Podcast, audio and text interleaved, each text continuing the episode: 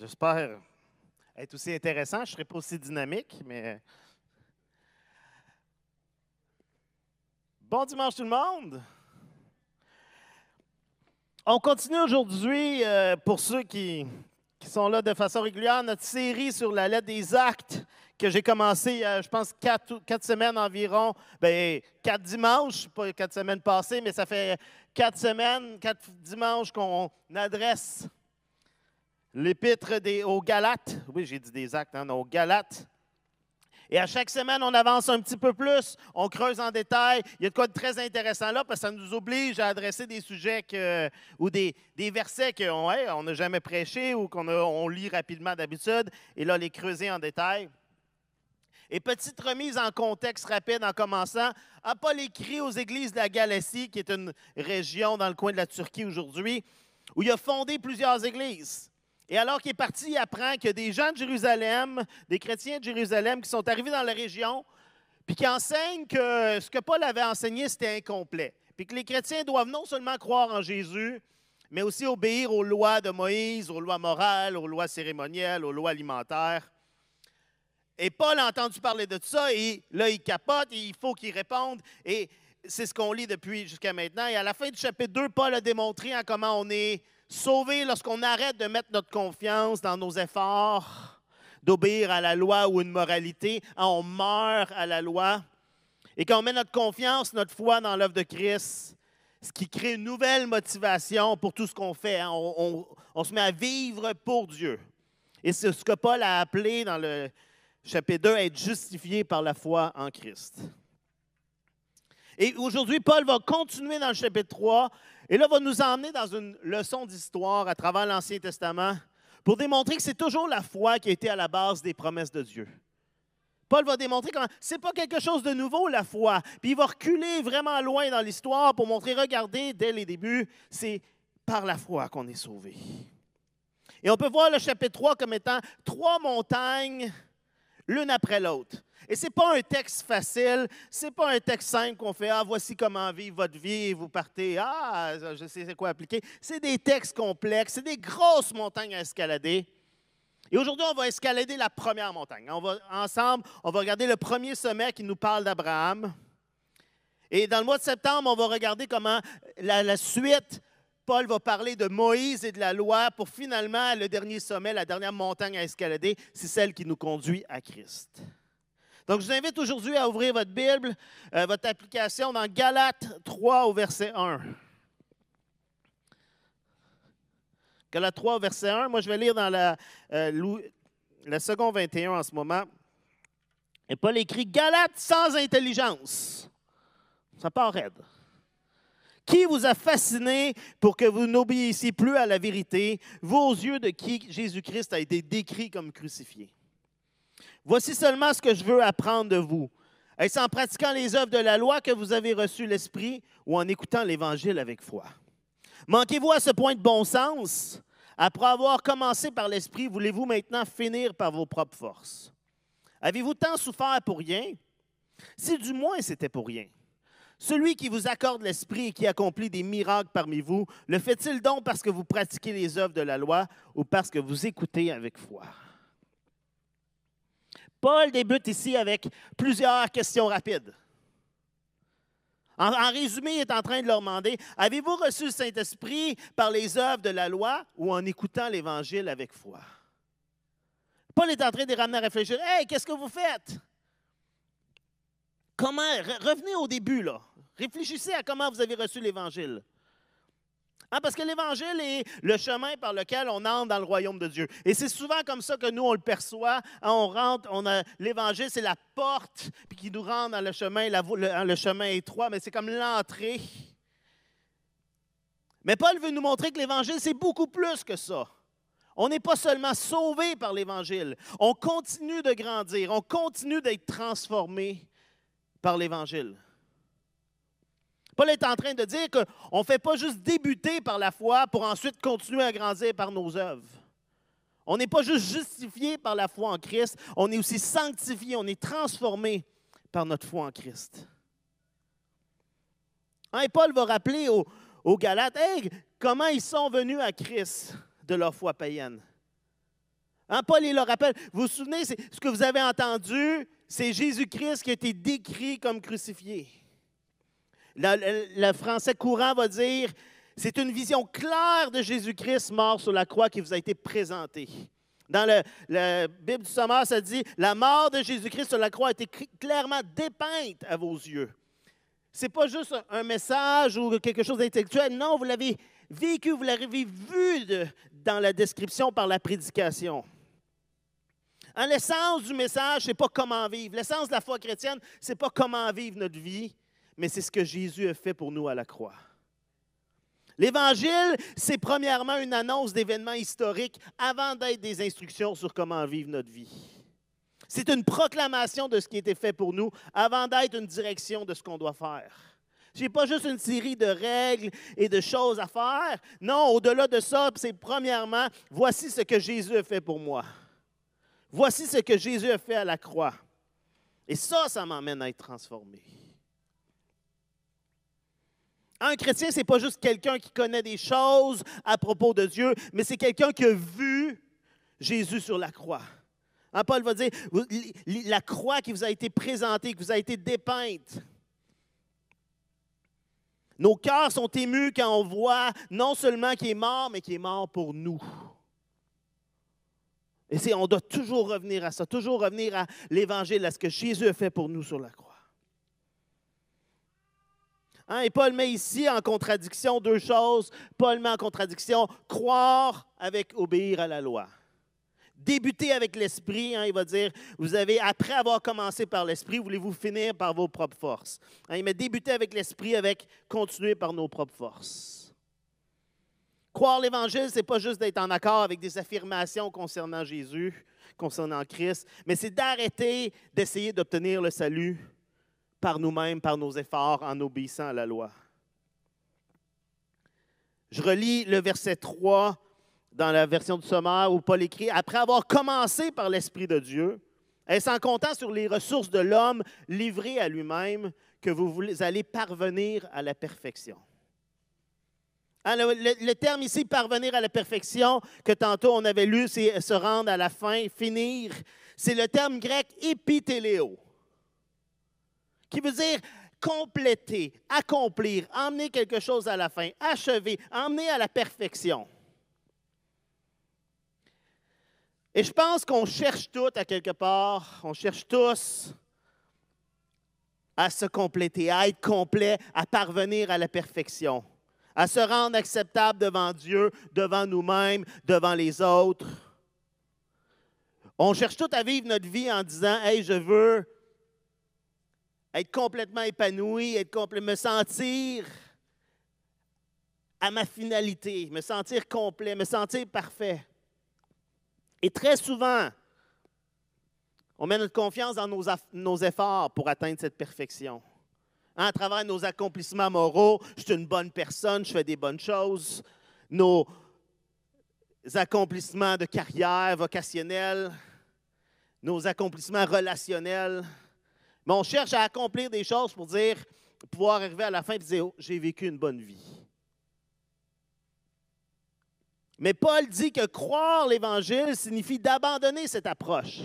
Hein, il dit, vous avez commencé par l'Esprit, allez-vous maintenant continuer par vos propres œuvres? Allez-vous atteindre, allez-vous épithéléo par vos propres forces, par vos propres efforts?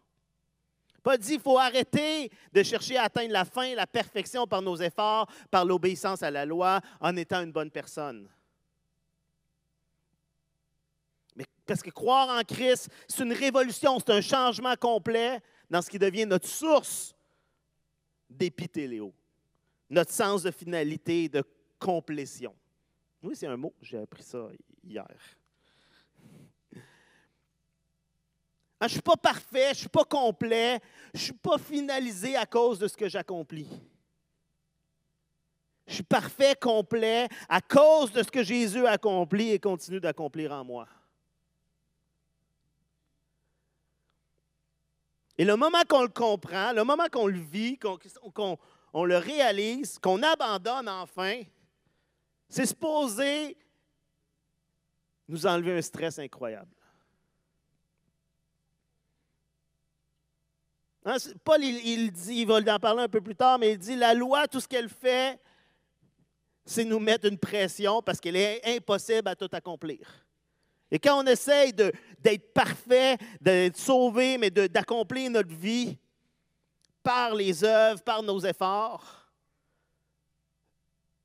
ça nous amène juste à un. Paul va dire ça nous amène à une malédiction. Une malédiction parce que c'est impossible, donc on ne peut pas être sauvé, mais aussi parce qu'on vit constamment dans une anxiété, dans un stress, dans une comparaison avec les autres. Mais Paul dit non, il faut revenir à l'esprit. Paul rappelle aux Galates ce qu'ils ont reçu lorsqu'ils ont cru, l'esprit. Et c'est ce même esprit qui continue son œuvre en nous. C'est l'Esprit de Dieu qui nous transforme, qui nous libère, qui nous fait grandir, qui nous purifie, qui nous sanctifie, qui nous rend meilleurs. Et de la même manière que l'Esprit est entré dans vos vies, il veut continuer à avancer dans vos vies.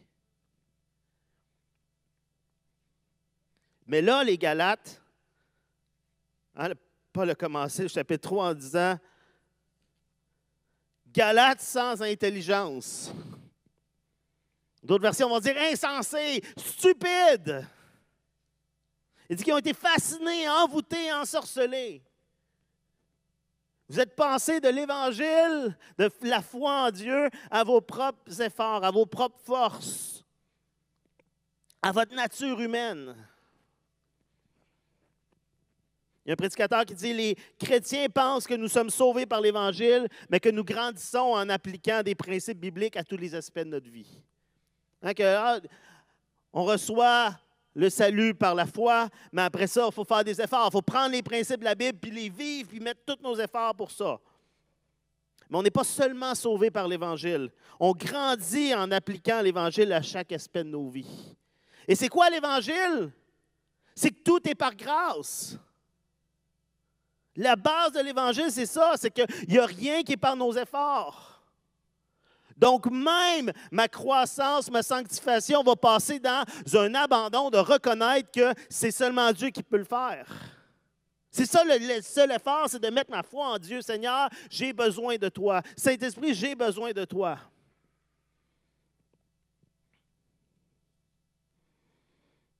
Au euh, dans Galates 3.5, dans la version du sommaire, Paul écrit Voyons, lorsque Dieu vous donne son esprit et qu'il accomplit parmi vous des miracles, le fait-il parce que vous, obéissez à la loi ou parce que vous accueillez avec foi l'évangile que vous avez entendu? Hein, Paul exprime que même maintenant, les œuvres de l'Esprit, même les miracles, arrivent parce que vous croyez.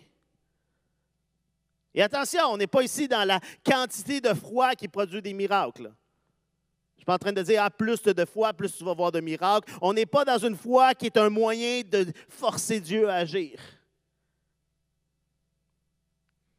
Mais la foi, c'est le contraire des œuvres. Les œuvres, c'est je vais le faire par moi-même, je vais le faire par mes propres efforts.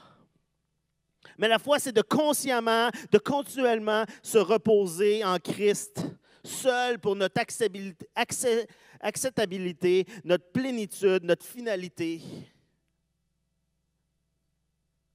Paul est en train de relier l'Esprit et l'Évangile de manière inséparable. L'Esprit travaille en nous alors qu'on applique, alors qu'on vit l'Évangile. On ne peut pas approcher nos échecs, nos fautes, simplement en essayant plus fort. Puis nous, on est souvent de même. Puis je pense, même en tant que chrétien, même en tant que gens qui disent oui, c'est par la foi, on reviendra facilement à Hey, mais il faut que je travaille un plus fort là. Hein, on est face à, à, nos faiblesses, face à notre péché. Puis là, on dit, ah, faut que je fasse plus d'efforts. Il ah, faut que je me remette en, prenne en main. Puis on, prend beaucoup le poids sur nous. Et oui, on doit chercher à grandir. Oui, on doit chercher à être sanctifié. On doit chercher à être de plus en plus parfait. Mais ce n'est pas par nos forces. Ça passe toujours en revenant à la croix. La manière de progresser comme chrétien, c'est de continuellement revenir à l'œuvre salvatrice de Christ pour nous, d'abandonner nos efforts humains de nous compléter nous-mêmes, de revenir encore, encore à l'évangile de Christ crucifié, pour que nos cœurs soient toujours plus profondément agrippés, accrochés par la réalité de ce que fait et de qui nous sommes en lui. C'est quand on revient à la croix, quand on réalise ce que nous sommes maintenant, qu'on peut être transformé, que l'Esprit peut continuer d'agir. Et c'est ça que Paul est en train de dire aux Galates. Vous avez commencé par l'Esprit, revenez pas à vos œuvres. Et je pense que ça, ça s'applique à chacun d'entre nous aujourd'hui.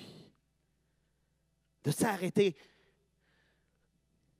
Est-ce que je suis en train d'essayer de diriger ma vie par moi-même à nouveau?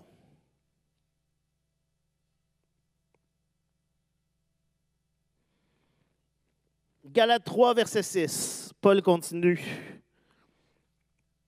Et là, il va continuer son argument. Il va commencer son argumentaire ici en nous présentant Abraham.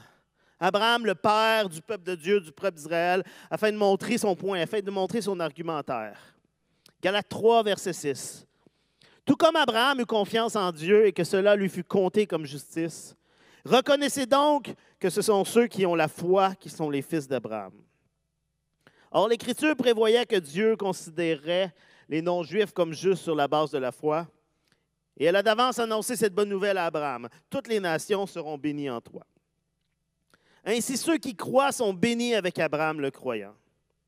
En effet, tous ceux qui dépendent des œuvres de la loi sont sous la malédiction, car il est écrit, maudit sous homme qui ne reste pas fidèle à tout ce qui est écrit dans le livre de la loi pour le mettre en pratique.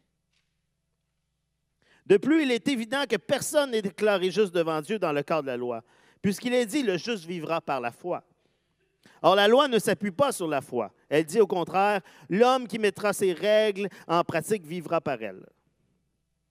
Christ nous a racheté de la malédiction de la loi en devenant malédiction pour nous, puisqu'elle est écrit, tout homme pendu au bois est maudit.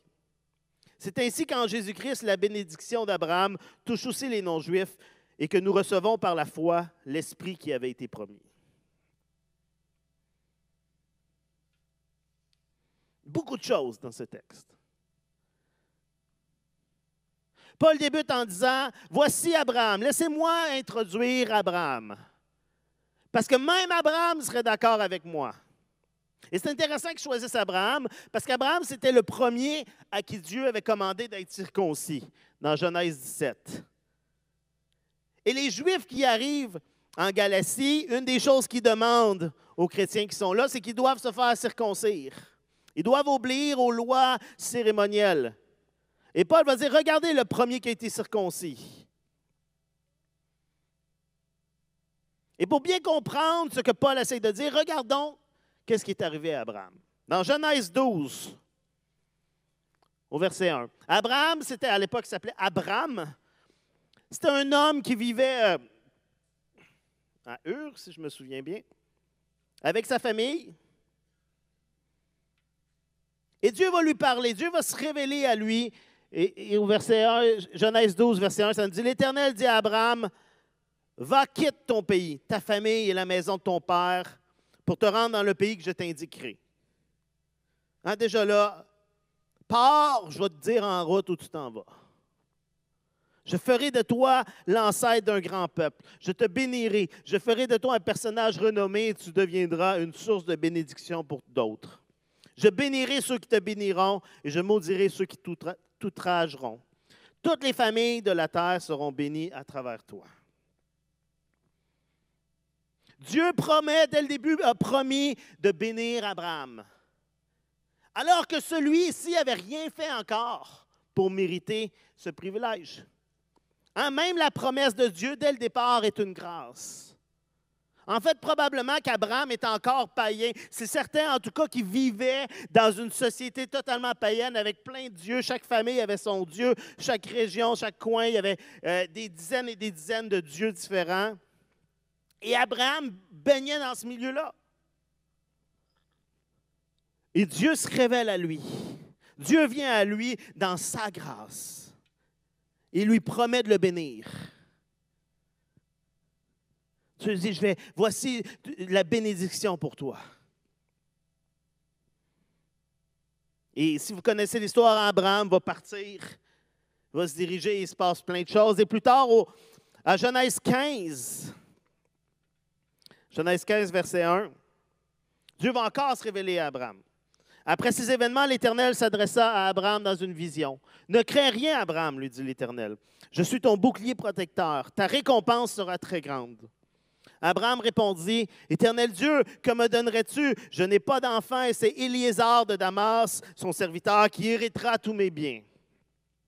Tu ne m'as pas donné de descendance, poursuivit-il. Et c'est un serviteur attaché à ma maison qui sera mon héritier. Alors l'Éternel lui parla en ces termes. Non, cet homme-là ne sera pas ton héritier. C'est celui qui naîtra de toi qui héritera de toi. Puis Dieu le fit sortir de sa temple de sa tente et lui dit Contemple le ciel et compte les étoiles, si tu en es capable. Il ajouta Tes, tes descendants seront aussi nombreux qu'elle. Abraham fit confiance à l'Éternel. Et à cause de cela, l'Éternel le déclara juste. Dieu promet de bénir toutes les nations à travers Abraham. Tu vas une grande descendance, toutes les nations vont être bénies à travers toi. Mais Abraham, il n'y a aucun enfant, aucun héritier. Il se fait vieux. Sa femme se fait vieille. Mais cette promesse, ce n'est pas à propos d'Abraham et de Sarah. Cette promesse, c'est à propos de Dieu. Dieu n'est pas en train de dire, voici ce que tu vas faire. Il est en train de dire, voici ce que je vais faire. Voici ma grâce, voici mes promesses. Et juste après, euh, dans la, suite du texte, si ça vous intéresse, vous pouvez le lire à la maison. Je vais en faire un résumé dans Genèse 15, de 7 à 21. Dieu va faire une alliance avec Abraham. Et à cette époque, on faisait, il y avait une cérémonie, je suis content qu'on ne fait plus aujourd'hui, euh, mais ce qu'on faisait pour, quand on faisait une alliance importante, qu'il y avait un engagement, un contrat entre deux personnes ou deux groupes, on prenait des animaux, on les coupait en deux, puis on les, plusieurs animaux, pour les mettre la moitié de chaque barre en rangée séparée. Déjà là, c'est très. Oh, ça fait pas euh, très 2020. 2022 hein. aujourd'hui. On parle de la décennie. Euh, mais donc, on plaçait les animaux en deux sections, séparées en deux, et les deux parties impliquées dans l'alliance, dans le contrat, les deux personnes, les deux groupes, euh, un roi et un peuple, passaient au travers des animaux en prononçant les bénédictions, donc les avantages de l'alliance, et les malédictions, les conséquences si l'alliance était brisée. Et souvent, les personnes qui passaient allaient dire, entre autres, qu'il me soit fait comme à ces animaux si je brise cette alliance. Donc, il y avait un engagement de cette alliance, elle est perpétuelle. Voici ce qui va arriver si je reste dans l'alliance, les bénédictions. Voici ce qui va arriver si je sors de l'alliance, les malédictions. Et si vous lisez Deutéronome, c'est rempli, il y a toute une liste dans Deutéronome de bénédictions et de malédictions. C'est l'alliance entre Dieu et le peuple d'Israël. Mais à ce moment-ci, alors que Dieu fait une alliance avec Abraham, et on le voit, là, il y a des animaux qui sont séparés en deux, et Abraham, pendant un bout, essaie de chasser les oiseaux qui veulent le manger, et il finit par s'endormir. Et pendant que Abraham est endormi, Dieu passe. Le feu passe entre les animaux. Et c'est très particulier parce que juste Dieu qui passe parmi les animaux. L'alliance entre Dieu et Abraham, c'est seulement Dieu qui fait une alliance avec Abraham. C'est seulement Dieu qui prend le poids de l'alliance sur lui. L'alliance est entièrement basée sur la grâce de Dieu et non sur les œuvres d'Abraham. L'alliance est entièrement entre les mains de Dieu.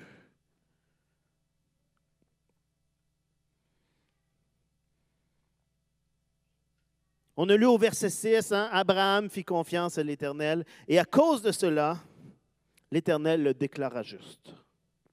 Déclaré juste. Dans Galates 3.6, ça dit, Paul va dire, ça lui a été compté comme justice, ça lui a été crédité comme étant une justice, comme s'il était juste. On lui a donné un statut qu'il n'avait pas avant. Dieu traite Abraham, excusez, Dieu traite Abraham comme s'il vivait une vie juste.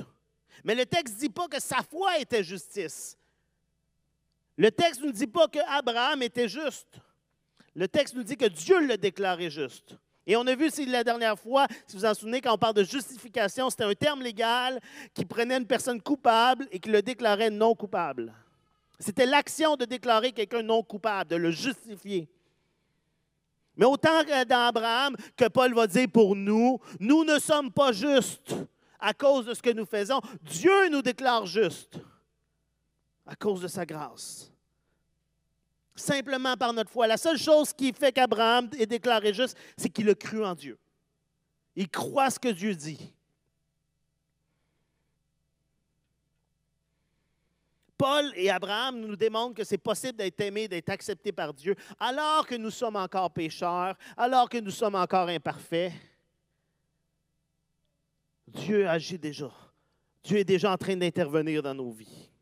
Abraham n'a rien fait, il a simplement cru la promesse de Dieu. Il a cru que Dieu allait accomplir ce qu'il avait promis. Abraham a cru Dieu. Et c'est intéressant de voir que Abraham n'a pas cru en Dieu. Il y a beaucoup de gens dans notre société qui croient en Dieu, qui croient, oui, il y a quelque chose, il y a un Dieu qui existe. Mais croire en Dieu, ce n'est pas avoir la foi qui sauve nécessairement. Abraham devait faire confiance, devait croire et faire confiance dans ce que Dieu disait, dans sa promesse. Abraham ne dit pas juste Ah oui, il y a un Dieu qui existe. Non, Abraham dit Le Dieu qui me parle, ce qu'il dit est vrai, je le crois, je le vis. Peux pas croire Dieu si tu ne crois pas en Dieu. Mais tu peux croire en Dieu sans croire Dieu, sans mettre ta foi en lui. Je le répète parce que j'ai vu des yeux qui cherchaient. Hein, tu ne peux pas croire Dieu si tu ne crois pas en Dieu. Il faut que tu crois en Dieu à la base. Mais tu peux croire en Dieu, croire que Dieu existe, sans croire en lui, sans mettre ta foi en lui pour ta vie. Tu peux avoir une foi générique sur l'existence de Dieu, sur Ah oui, la Bible, ça semble vrai, il y a des bonnes choses là-dedans. Mais la foi qui sauve, c'est différente. La foi qui sauve, c'est plus profond. C'est une foi que, oui, Seigneur, je crois ce que tu dis pour moi.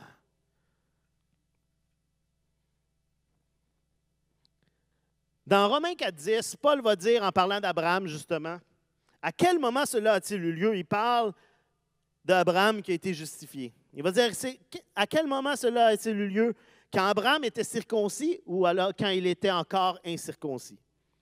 Ce n'est pas quand il était circoncis, mais quand il ne l'était pas encore. Et c'est important pour ici, pour Galate aussi, parce que Paul est en veut démontrer que la justice vient pas après la circoncision pour Abraham. Donc, vient pas après les œuvres, vient pas après l'obéissance, vient pas après toutes les règles, mais elle vient avant. Abraham n'est pas justifié à cause de tout ce qu'il accomplit, il est justifié par sa foi.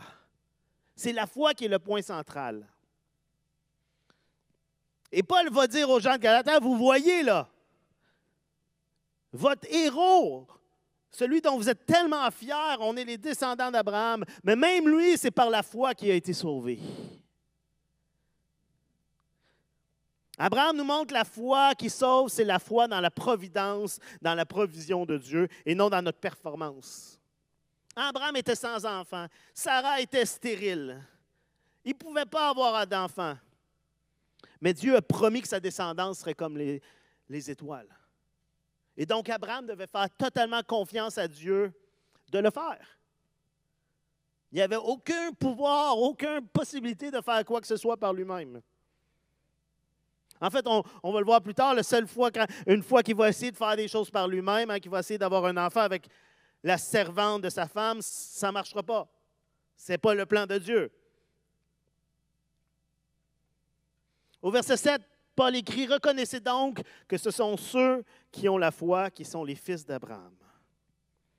Pour Paul, c'est clair que les vrais descendants d'Abraham, ceux à qui s'adresse la promesse de Genèse, à ta euh, descendance sur une bénédiction pour les nations. Ce n'est pas la descendance physique, mais c'est la descendance spirituelle. C'est ceux qui ont la foi comme Abraham. Et dans l'argumentaire de Paul, c'est très important. Parce que les Juifs étaient fiers d'être des enfants d'Abraham. Nous, on est le peuple d'Israël. Nous, on est les enfants d'Abraham. Et Dieu arrive ici, avec, euh, Paul arrive avec deux éléments très importants. En un, Abraham a été justifié par la foi et non par les œuvres. Donc, il dit, non, non, tout votre argumentaire, ça n'a pas rapport. Regardez même Abraham. Il était justifié seulement par sa foi. Et Paul va dire, être descendant physique d'Abraham, ça ne signifie, signifie pas d'avoir accès aux promesses de l'alliance d'Abraham. Parce que c'est une alliance basée sur la foi. Et automatiquement, ce que ça fait aussi, c'est que ça nous ouvre à nous, ça ouvre aux Galates et à nous aussi, tous ceux qui ne sont pas des descendants physiques d'Abraham. Ça ouvre accès à la même promesse qu'Abraham. Parce que Paul dit, vous êtes des descendants, vous êtes des enfants d'Abraham parce que vous avez la même foi.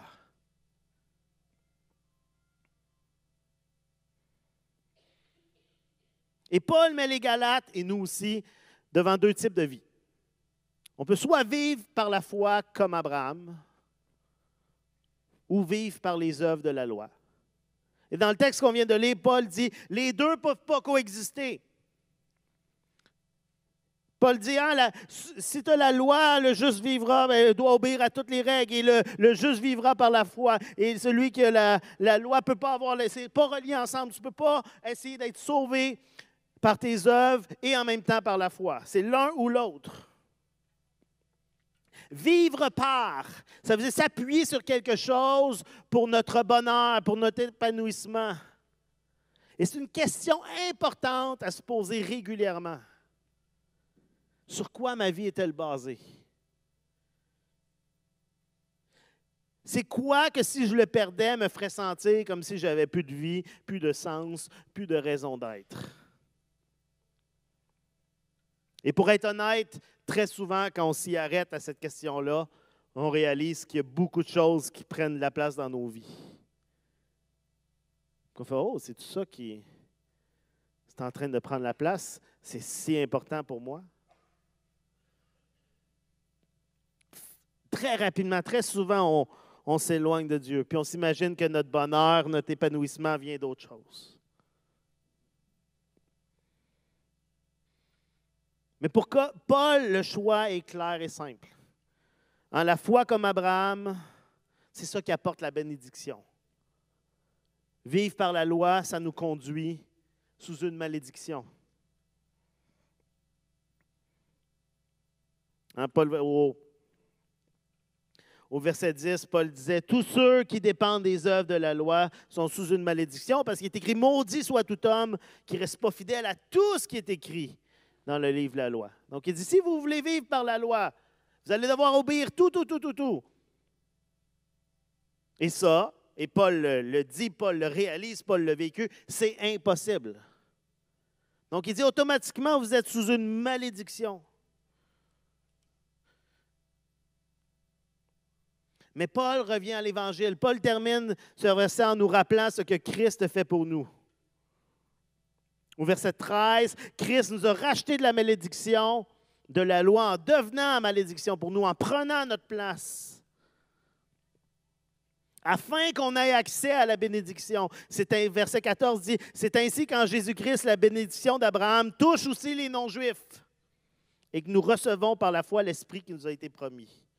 La promesse d'Abraham est pour nous à cause de Christ. Et c'est quoi la réaction d'Abraham suite à la promesse, suite à l'alliance? Qu'est-ce que fait Abraham par la suite? Abraham obéit. Au verset dans Genèse 17, Abraham, Dieu dit, il l'amène à être circoncis, Abraham obéit. Abraham a quitté son pays. Euh, Abraham, Dieu va lui dire, donne ton fils. Abraham va faire, OK, je vais donner mon fils jusqu'à temps que Dieu lui dise, euh, non, c'est correct. Mais Abraham va obéir. Mais l'obéissance, dans le cas d'Abraham, vient toujours après la foi. L'obéissance vient après la promesse. Après avoir cru et avoir été déclaré juste, Abraham va être circoncis, un signe de sa foi. Dieu a donné à Abraham la promesse par grâce. Abraham a cru à la promesse par la foi. Et cette promesse va le conduire à une obéissance radicale. Et quand on fait confiance à Dieu, C'est là qu'on fait des choses qui peuvent sembler folles au monde. Non seulement parce qu'on essaye de, en fait, non parce qu'on essaye de gagner notre salut, non parce qu'on veut paraître bien, on veut être accepté par Dieu, mais parce qu'on a été accepté en Dieu et on croit sa promesse. Et donc, si je crois la promesse de Dieu, si je crois ce que Dieu dit pour ma vie, c'est vrai, je vais agir en conséquence. Donc, on n'est pas seulement sauvé par la foi, mais on vit notre vie entière par la foi en Dieu. Et ça va devenir super important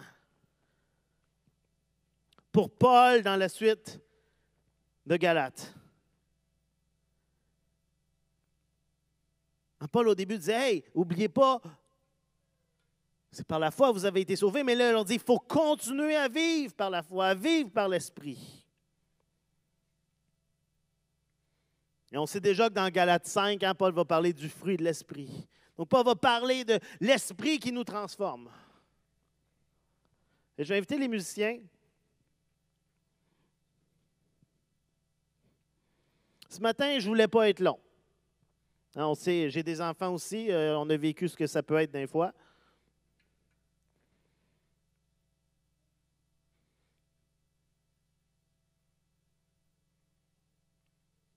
Mais dans la suite du chapitre, dans quelques semaines, début septembre, on va voir comment non seulement Dieu présente Abraham, mais par la suite, Paul va présenter l'arrivée de la loi et pourquoi Dieu a donné la loi? Paul va prendre le temps de l'expliquer. Et Paul va présenter Christ comme étant l'accomplissement parfait à la fois de la promesse faite à Abraham et de la loi qui était donnée au peuple d'Israël. Mais aujourd'hui, je vais terminer avec quelques questions. Je veux qu'on prenne le temps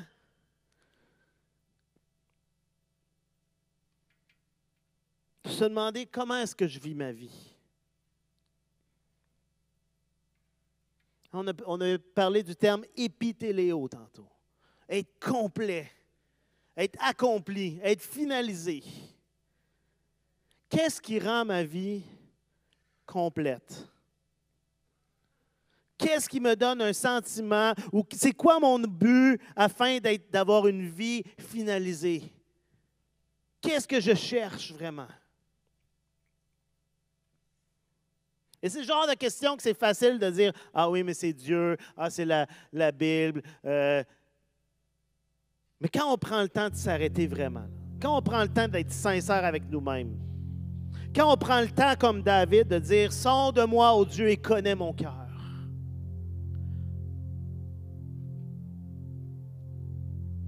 Souvent, on réalise qu'on est en train d'aller sur une mauvaise voie.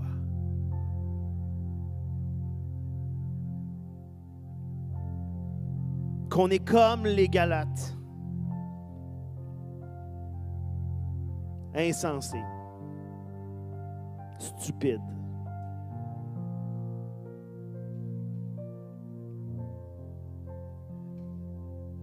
Emmenés par plein d'autres choses qui nous ont, hein, pour reprendre le terme, fascinés par d'autres gens. Et notre monde est bon pour nous éloigner pour nous fasciner, pour nous faire penser qu'il y a tellement d'autres choses qui vont nous rendre bien, qui vont nous rendre accomplis. quand je vais avoir ça, quand je vais avoir cette carrière, quand je vais être en telle relation, quand je vais vivre telle chose, ma vie va être complète.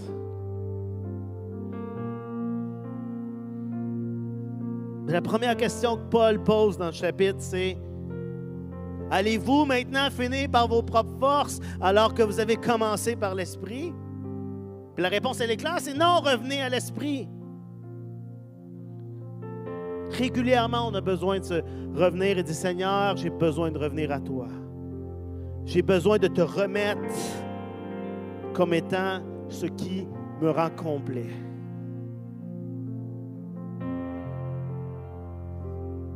Comment est-ce qu'on vit notre vie chrétienne? Comment est-ce que je vis ma croissance spirituelle, ma sanctification? D'être de plus en plus semblable à Christ. Est-ce que j'essaye d'être transformé par mes efforts? Par la foi dans l'œuvre de Christ à la croix? De revenir toujours à la croix et dire Seigneur, j'ai besoin de toi. Seigneur, j'ai besoin de ta grâce. Saint-Esprit, à chaque fois que j'essaye de lutter par moi-même, à chaque fois que j'essaye d'affronter mes fautes, mes péchés, mes faiblesses par moi-même, c'est un échec. J'ai besoin de ta grâce. J'ai besoin de ta transformation, Saint-Esprit. Est-ce que je réalise à quel point l'œuvre de l'Esprit en moi passe d'abord par un abandon de tous mes efforts et de juste mettre ma foi en Dieu?